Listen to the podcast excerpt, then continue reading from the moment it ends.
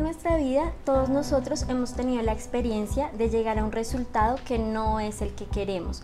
Esto empieza a desencadenar diversas preguntas como ¿y si esto hubiera pasado? ¿Por qué esto? ¿Por qué esto me pasó a mí? ¿Será que seré culpable de esto? ¿Qué es lo que a veces estoy pagando para vivir esta experiencia? Asimismo, todos reconocemos que enredarnos en este tipo de preguntas pues no va a cambiar el resultado, ¿verdad? Hemos hecho de todos, nos cuestionamos, empezamos a enfrentar diversas emociones de tristeza, de frustración, de rabia.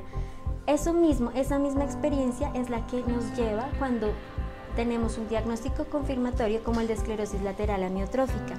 Es una situación que, al ser una mala noticia, tanto en el consultante como en el familiar, naturalmente va a desencadenar nuevamente estos pensamientos y esas emociones.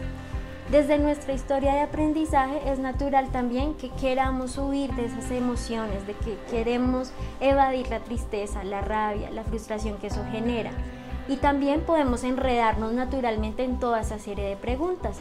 Pero quizás el tip y la clave en este proceso de aceptación ante la condición es comprender que si bien le damos la bienvenida esas emociones y esos pensamientos, pues hacen parte de la condición humana, son causados por este diagnóstico y es normal que nos vayamos a sentir así, una vez damos la cabida a esa posibilidad y aceptamos las cosas como son, la realidad, es importante comprender que la vida no va a estar equiparada a este diagnóstico. No, mi nombre va a ser un equivalente con ELA, como si mi nombre fuera esto y ya la vida se reduce a la esclerosis lateral amiotrófica, sino la clave va a ser en que dentro del proceso de aceptación, que no es una resignación, sino comprendemos la realidad y el causante de todo este dolor humano, la disposición que tengamos para darle la bienvenida a esto, sí va a redirigir la conducta que empecemos a generar orientada a esto.